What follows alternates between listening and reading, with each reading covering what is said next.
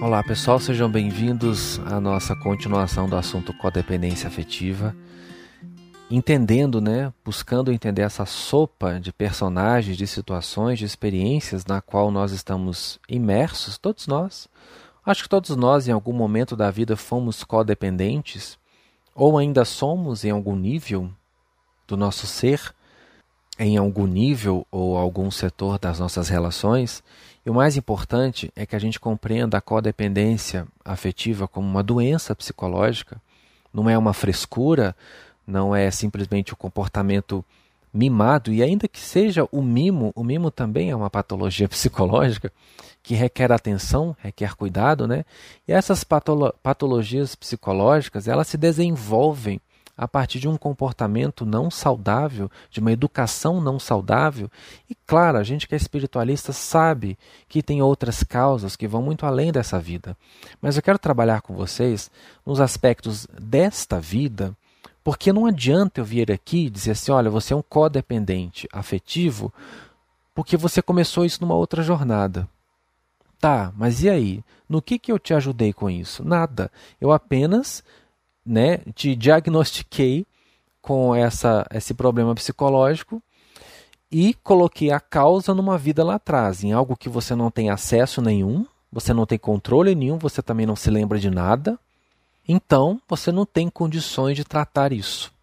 Eu não resolvi o seu problema, eu apenas justifiquei o seu problema, dando a ele uma causa em algo que está inacessível a você no momento. Então, eu, na minha forma de ajudar as pessoas, eu nunca busco compreender o que se passa aqui através de fenômenos reencarnatórios, por mais que eu saiba que exista essa influência, porque eu acredito no seguinte: se você nasceu aqui, se o cronômetro foi zerado, significa que a você foi dada uma nova chance, uma nova oportunidade.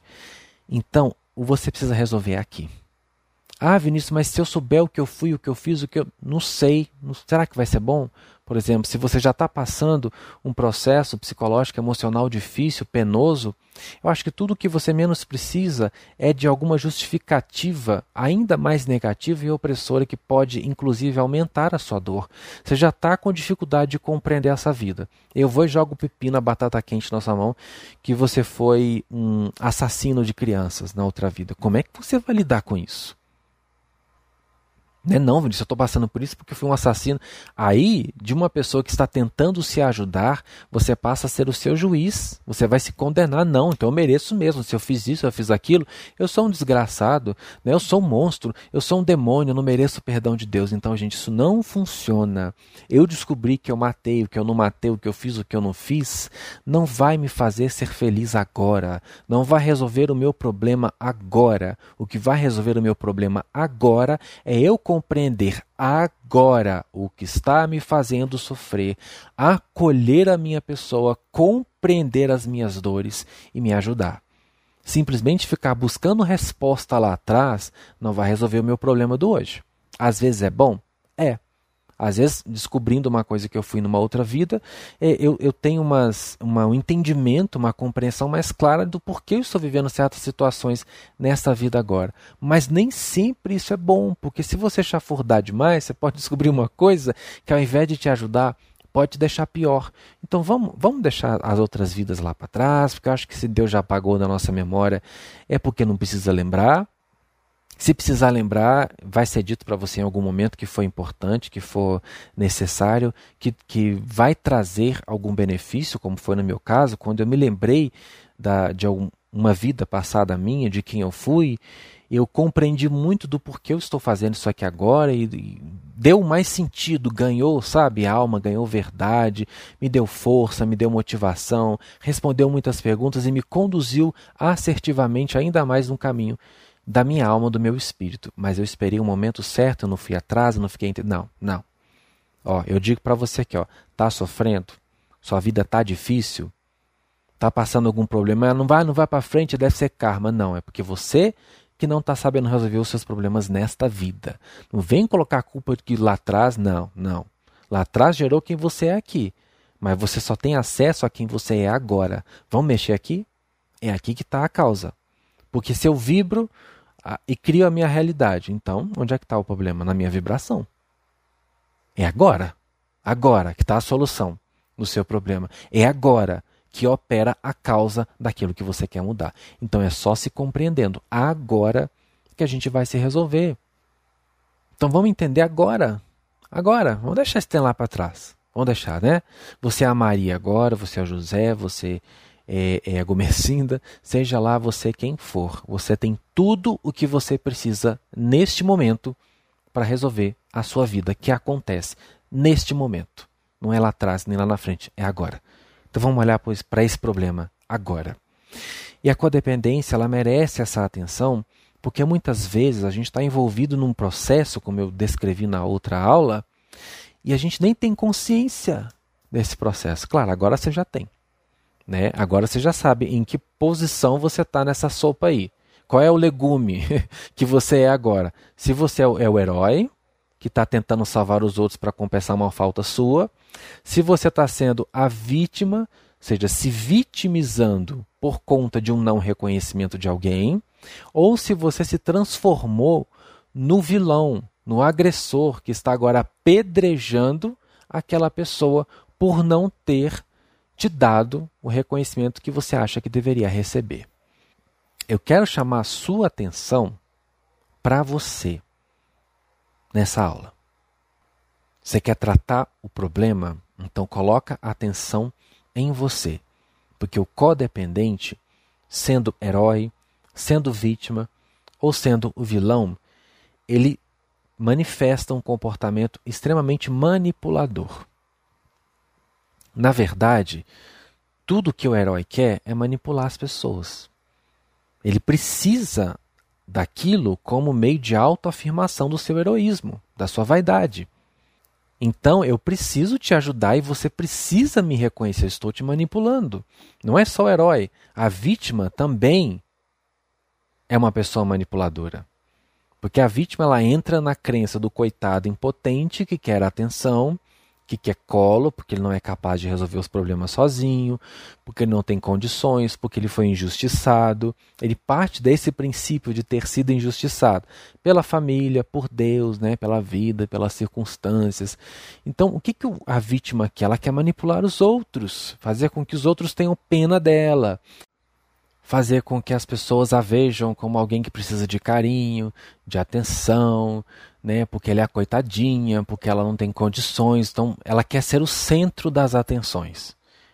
Então ela também é uma pessoa extremamente manipuladora. Toda vez que você está fazendo o papel de vítima, além de você estar tá arruinando a sua própria vida, porque quando você se coloca no perfil do incapaz, você também está anulando toda a possibilidade de resolução do problema, de uma situação e de uma mudança na sua vida. Se você é vítima, logo você é vítima de alguém. Né? Nesse momento, automaticamente você já entregou o seu poder para alguém lá fora.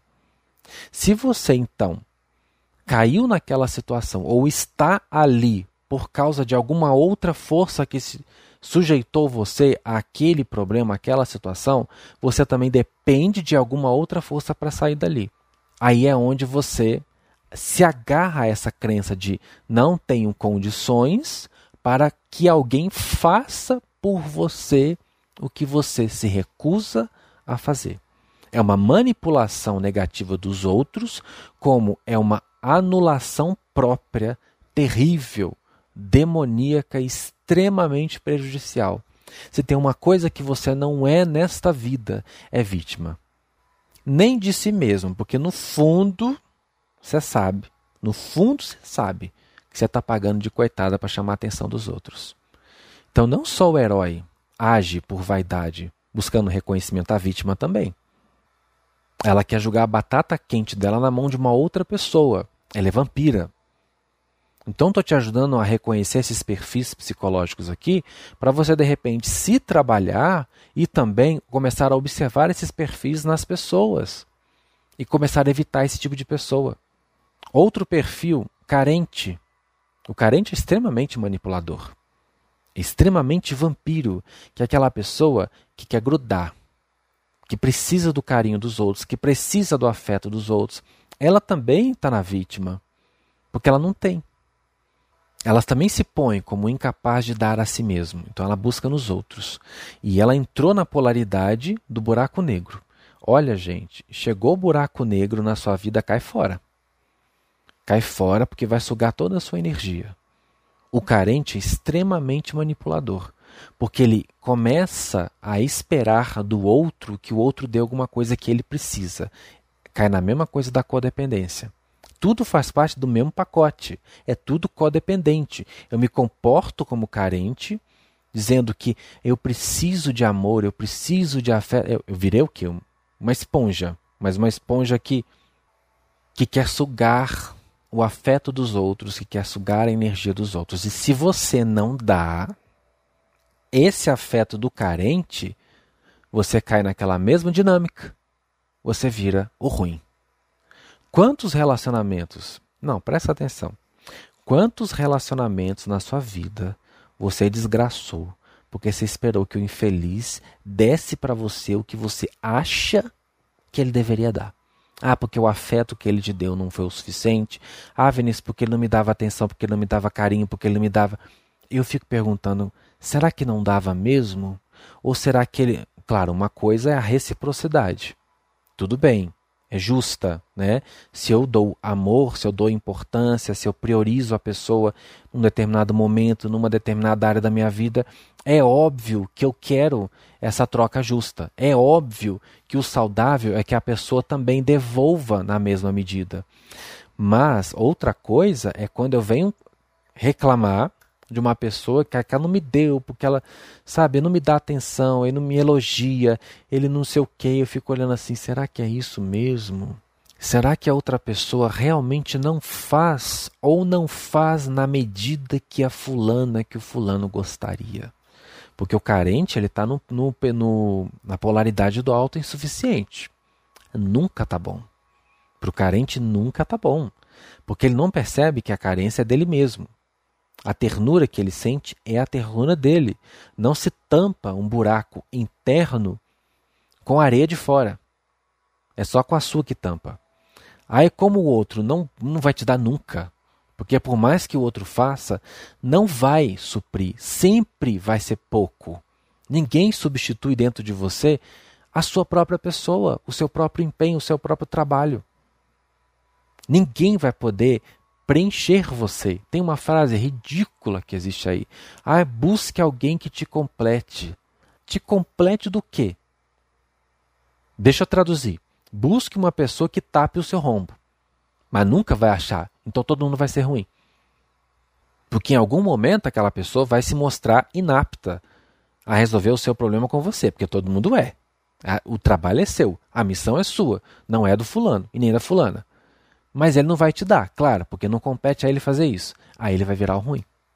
E você ainda vai sair falando mal dele na sociedade. Porque ele não faz, porque ele não faz, porque ele é ruim, porque ele não tem amor, porque ele não me dá carinho, porque ele não me dá atenção, porque ele é isso, porque ele é aquilo. Então, se você está nesse carente, perceba. Perceba, observe. Nossa, será que realmente eu estou querendo algo justo, recíproco, ou será que eu estou querendo algo que a pessoa não pode me dar e que quem tem que me dar sou eu? É um trabalho de tratamento da codependência. É você prestar atenção em você. E uma outra forma que o codependente age né, que o, o, vilão aí age disfarçado de bonzinho, é aquela pessoa extremamente agradável. Gente, eu falo sempre, eu fujo de pessoa extremamente agradável. Aquela pessoa que você não tem a menor liberdade com ela, que ela já chega rindo, te oferecendo o mundo, abrindo as portas da casa para você. Sabe aquela pessoa muito assim, ah, eu sou muito aberto, eu sou muito família, eu recebo, eu gosto demais. Uma coisa é você gostar, tudo bem mas você vai se abrindo para todo mundo. E aquela pessoa chega com muita simpatia. Aí você ainda fala assim que você não vigia, né? Nossa, que pessoa agradável. Nossa, que pessoa doce, que pessoa acolhedora. Vixe, eu corro de gente assim, porque sinceramente, toda pessoa agradável demais é falsa. Porque o sentimento, o amor, o carinho, a amizade, tudo isso se manifesta em decorrência de uma troca, de uma convivência, de, um, de uma experiência quando a coisa começa assim, puf, tem uma coisa errada, tem algum interesse essa pessoa em cima de mim. E todas as pessoas da minha vida que eu conheci que foram extremamente agradáveis, ou seja, pessoas ideais, não pessoas reais, porque as pessoas reais são compostas de luz e sombra. Todos nós temos os nossos próprios anjos e os nossos, os nossos demônios. Nós vamos mostrar os dois em muitos momentos. E eles são necessários. Tem coisa que o anjo não faz, é o demônio que tem que fazer. E tem coisa que o demônio não faz, é o anjo que faz. Para você ser uma pessoa feliz, olha, escreve isso aí, pelo amor de Jeová. Eu só posso ser feliz quando estou em paz com meus anjos e meus demônios. O equívoco começa quando eu acho que eu tenho que destruir os meus demônios e apenas supervalorizar os meus anjos. Eu me torno uma pessoa irreal. Porque se os demônios estão dentro de mim, ou pelo menos é o que eu chamo de demônio, porque tem muito do conceito. Por exemplo, eu falo assim: nossa, eu tenho um lado meu que eu sou muito explosivo, eu tenho uma raiva, eu tenho uma vontade às vezes de matar.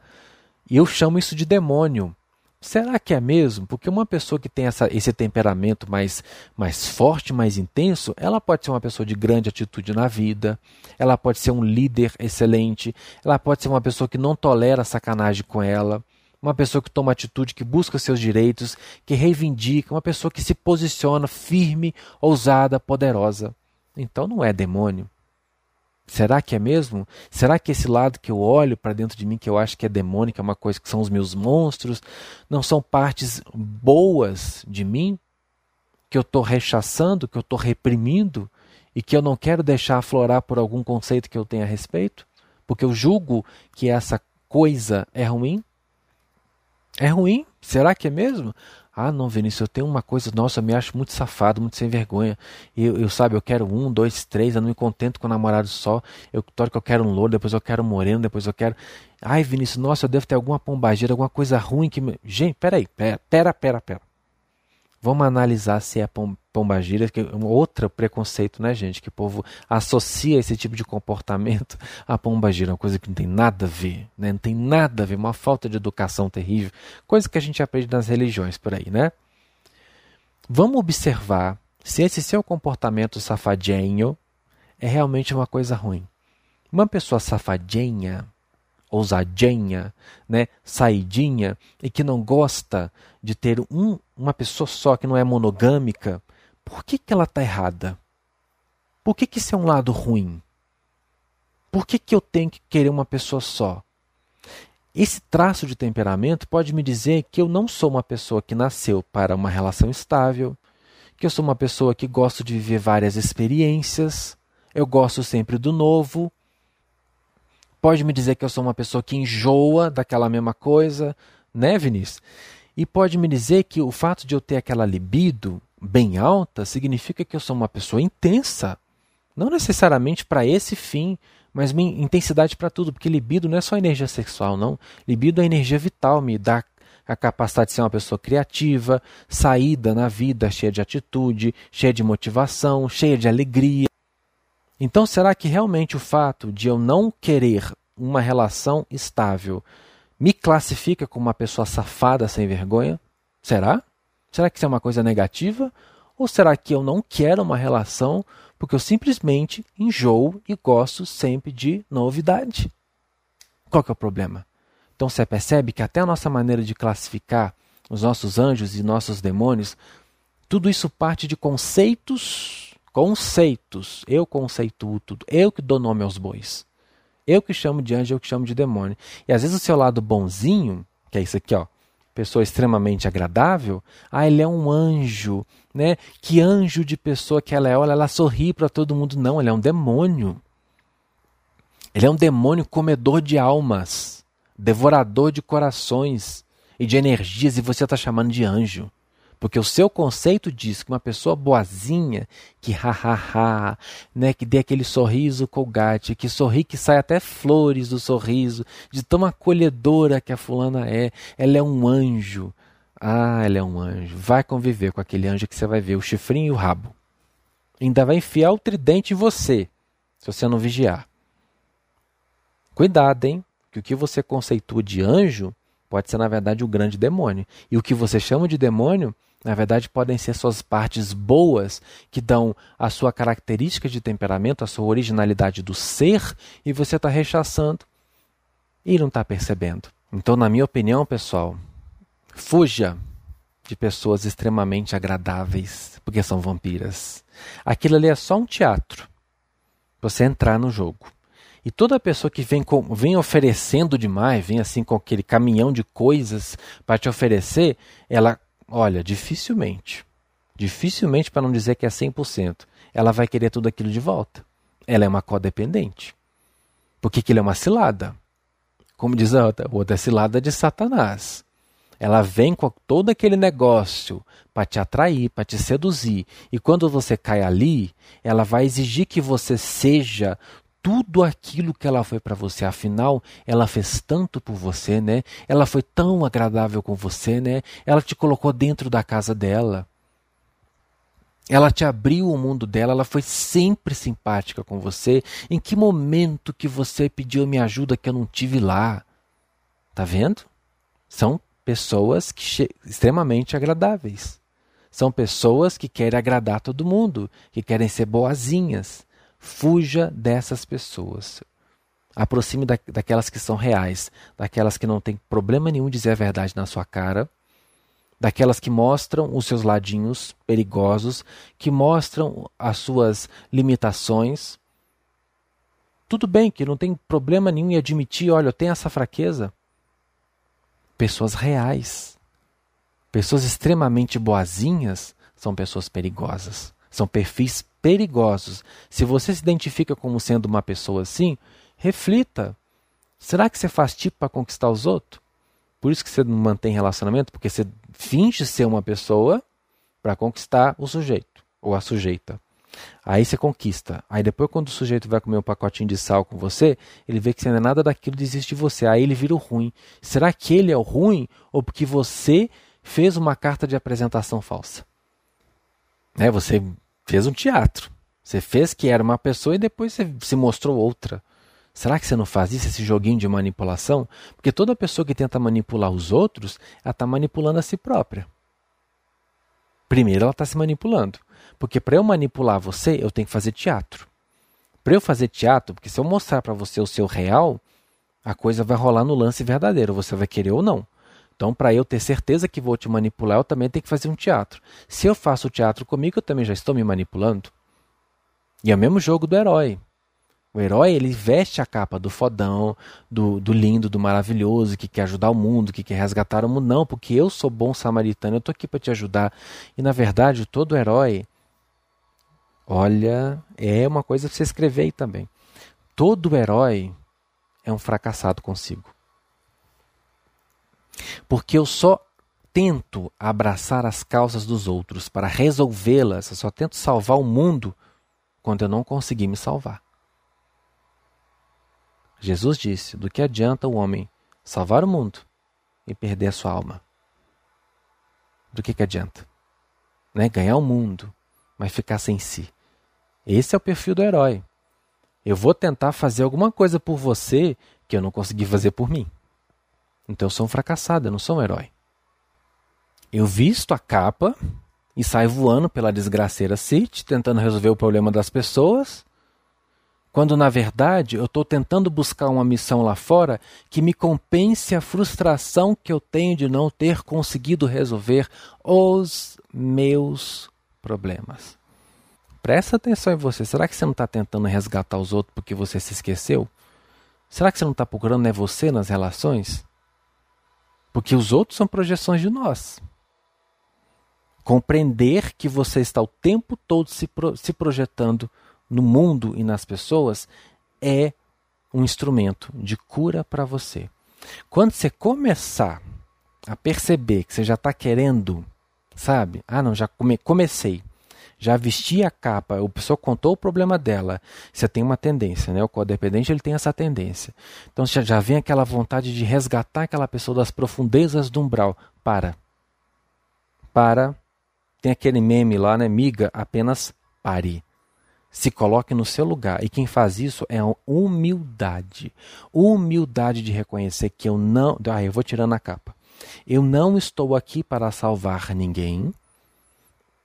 Eu não posso salvar o outro, não posso salvar o outro dele mesmo. O outro está vivendo aquela situação por algum motivo que ele criou, ele, Deus, sabe. Eu, claro, se eu for um terapeuta, um profissional da área, eu posso tentar ajudar a pessoa. Ó, oh, mas eu não vou resolver o problema dela. Eu vou ajudá-la a compreender a sopa, a separar o que é batata, o que é cenoura, o que é pepino, o que é couve-flor, né? E aí, depois que eu ensinei ela a entender o que, que é uma coisa e o que, que é outra, quem vai fazer o serviço é ela, não sou eu. Eu tenho que cuidar da minha sopa. Porque enquanto eu fico cuidando da sopa dos outros, a minha está queimando no fogão. Entendeu? Começa a tirar a capa. Eu não preciso salvar o mundo. Eu não tenho que salvar o mundo. Eu tenho certeza que já te dá um alívio. Não, salvar para quê? Salvar de quê? Se tudo é experiência para você evoluir, se tudo é aprendizado para você subir os degraus da evolução da espiritualidade, salvar de quê? Se aquele problema que você está passando, ele não é a sua derrota, ele é a sua vitória. É através daquele problema que você vai crescer.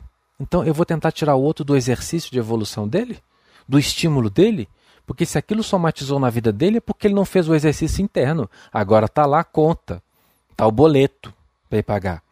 Quem mandou esse let it go? Quem mandou ele pagar de Frozen? Agora está lá tendo que resolver o problema que ele criou. Né? Let it go, let it go, let it go, congelou tudo. Agora a vida dele está um gelo, sem graça, fria, tenebrosa. E eu que vou resolver isso? Não. Os let it que se resolvam, porque eu também criei os meus let it né? E não tive que bancar. Então deixa eu cuidar de mim. Deixa eu me colocar no meu lugar, porque eu não estou aqui para salvar ninguém. Se eu puder me salvar, já fiz um exercício maravilhoso. E a partir do momento que eu me salvar, aí eu vou tentar ajudar os outros. Na medida do possível, sem me intrometer. Porque você já. Não, você já viu? Você já viu Jesus Cristo descer e resolver o problema de alguém? Ah, porque o povo vive entregando para Deus, né? para Jesus, para Maria, para José. Ainda bem que divide, né? não é só para Jesus. Hoje entregam para Atena também, que sabe que ela existe, entrega para os Elohim, entrega para Serapis Bay, para Saint Germain, entrega para todo mundo. Você já viu alguém descer lá e resolver o problema de alguém aqui? Não, na real. Você já viu? Você já viu o povo entregando. Mas você já viu os de lá resolvendo? Não resolve. Humildade, minha gente. Eu não estou aqui para salvar o mundo. Eu posso ajudar as pessoas, mas eu não vou salvar as pessoas. Assuma o comando de si. Assuma o comando de você. Eu preciso tratar coisas comigo, porque essa minha vontade louca de resolver o problema dos outros, na verdade, está me mostrando que eu preciso olhar para mim. Deixa eu resolver o meu problema, automaticamente, quando eu começar a resolver o meu problema, eu vou parar de tentar resolver o problema do mundo, porque eu vou estar concentrado em mim. Se eu estou percebendo demais o outro, é porque eu não estou olhando para mim.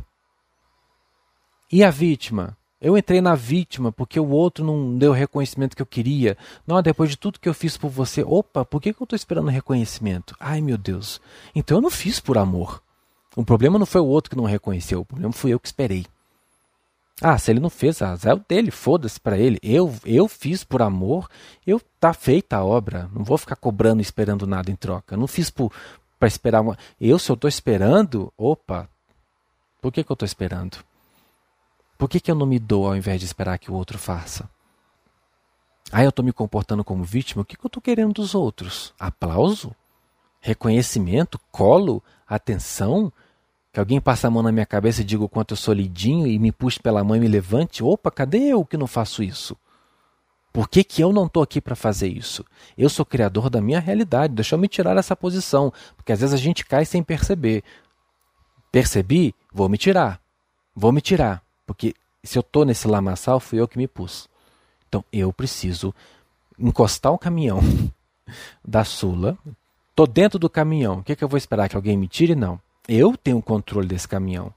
Vou encostar o caminhão na estrada, né? Vou frear, vou desligar o caminhão, vou puxar o freio de mão de preferência para aquela merda não descer e vou sair do caminhão. E pronto, eu vou fazer esse movimento. Eu não vou ficar buzinando que nem um idiota gritando na janela que é para alguém me socorrer. Eu vou parar o caminhão, porque eu tenho o controle desse caminhão, se eu quiser. Então essa é a cura, pessoal. Você precisa prestar atenção em si. Se eu estou sendo vilão, culpando o outro, agredindo o outro, perseguindo o outro, compensando as minhas frustrações, projetando as minhas frustrações e machucando, agredindo, perseguindo, porque na verdade sou eu que estou frustrado. Eu quero me descarregar esse ódio em alguém porque eu estou buscando algum culpado do meu sofrimento, quando na verdade o único responsável sou eu. Não, peraí, eu tô, tô punindo o outro injustamente, deixa eu perceber. Sou eu que estou errado. Não, ele não é. Ainda que ele seja filho da puta, é um problema dele. E se eu atrair esse filho da puta para minha vida é porque eu também estava sendo um filho da puta comigo, então deixa eu me corrigir. Vou me afastar. Se eu percebi que aquele sujeito é graxa, se realmente ele é graxa, porque às vezes não é, fui eu que fiz na minha cabeça a imagem do sujeito graxa. Percebi que eu criei essa imagem, vou descriar. Mas se ele realmente é assim, vou me afastar. E vou procurar entender o porquê que eu atraí que tipo de pessoa. Então alguma coisa em mim precisa mudar. É isso, pessoal. Coloca atenção em você. Não é uma coisa que você vai fazer e semana que vem você vai estar livre. Infelizmente, por algum motivo, né, que eu não vou aqui me aprofundar, a gente pode, vez ou outra, manifestar essa tendência novamente. Então, o que, que cabe aí? Orai e vigiai. A percepção de si, a atenção, a presença, o cuidado. A falta se cura com presença. Se eu estou presente me percebendo, as, os episódios e as chances de eu ter uma recaída, de entrar nesse processo de novo, serão cada vez menores. Mas para isso eu preciso cuidar de mim. Do que, que eu estou precisando? De amor, de afeto, de carinho? Eu vou procurar me dar. Mas não é numa coisa egocêntrica, não. Eu vou me bancar e acabou a relação. Não, gente. Não é isso. Se bancar, se bastar, não quer dizer que você não vai ter relacionamentos, que você não vai construir sua vida com outras pessoas. Eu não estou pregando a teoria de pequeno príncipe para ninguém aqui, não. O se bancar é eu estar aqui para mim antes de qualquer um. As pessoas vão me ajudar, elas vão estar comigo, mas depois de mim. O primeiro sou eu. Porque afinal de contas, tem coisas que só eu compreendo, tem coisas que só eu sei e tem coisas que só eu posso fazer por mim. Bom, gente, eu espero que eu tenha ajudado vocês mais uma vez. Vou ficar muito feliz se através dessa colaboração minha aqui vocês transformarem a vida, a compreensão e começarem a se trabalhar com o fim de se libertarem de tanto sofrimento que com a presença de nós mesmos, com uma, uma atitude responsável e presente de amor e de autoestima, isso pode ser trabalhado em nosso benefício. A gente se encontra no próximo vídeo. Luz e bênção e tchau, tchau.